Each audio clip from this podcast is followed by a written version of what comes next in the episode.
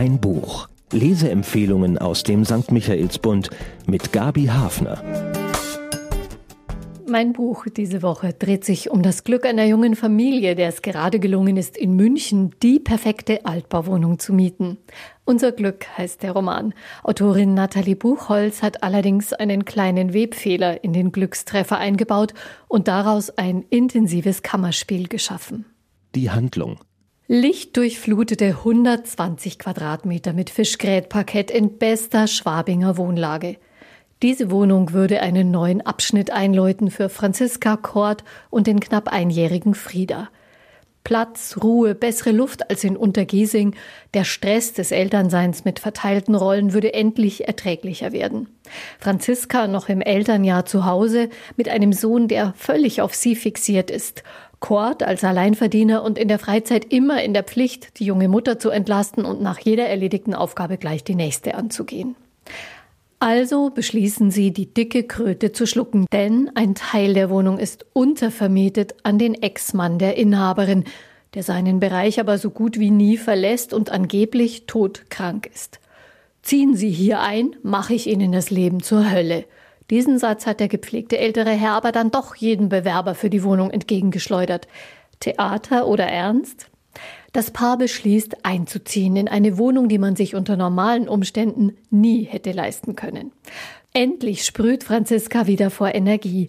Den unbekannten Mitbewohner bekommen sie nicht zu Gesicht. Im Kopf spukte allerdings durchaus herum, bei Cord jedenfalls, der gerne wissen würde, ob er nachts die Wohnung verlässt, ob damit zu rechnen ist, dass Mr. X seiner Frau entgegentritt. Ein Gespenst im Wartestand. Vom ersten kurzen Wortwechsel mit dem Mitbewohner berichtet Franziska ihrem Mann dann ganz beiläufig. Schleichende Veränderungen machen sich bemerkbar. Franziska kleidet sich teuer, schminkt sich sorgfältig. Ist es der neue Job bei der Goldschmiedin, ebenfalls Bewohnerin des Hauses? Es ist, als habe sie mit der besseren Wohnung auch einen anderen Lebensstil angenommen. Als Cord erkältet von einer Dienstreise zurückkommt, sitzt der mysteriöse Mitbewohner neben Franziska auf dem Sofa. Nun gilt es, einen zweiten Frosch zu schlucken, denn inzwischen hat er die Wohnung seiner Ex-Frau abgekauft und er stellt jetzt die Bedingungen. Die Autorin. Nathalie Buchholz ist 1977 geboren. Sie studierte Kulturwissenschaften und ästhetische Praxis. Die Buchbranche kennt sie von innen, denn sie arbeitete viele Jahre als Lektorin. 2018 erschien ihr Romandebüt Der rote Swimmingpool. Sie schreibt auch Lyrik und Kinderbücher. 2020 wurde sie mit dem Spiegelungenpreis für Minimalprosa ausgezeichnet. Und die Autorin lebt und arbeitet in München und im Inntal. Spannungsfaktor. Ich habe den Roman in einem Rutsch verschlungen, nur mit einer kleinen Essenspause.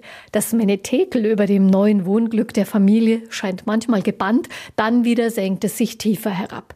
Die Autorin erzählt sehr überzeugend aus der Perspektive des jungen Vaters Kurt. Die Deutung seiner Beobachtungen überlässt sie aufmerksamen Leserinnen. Stoff, um ins Grübeln zu kommen.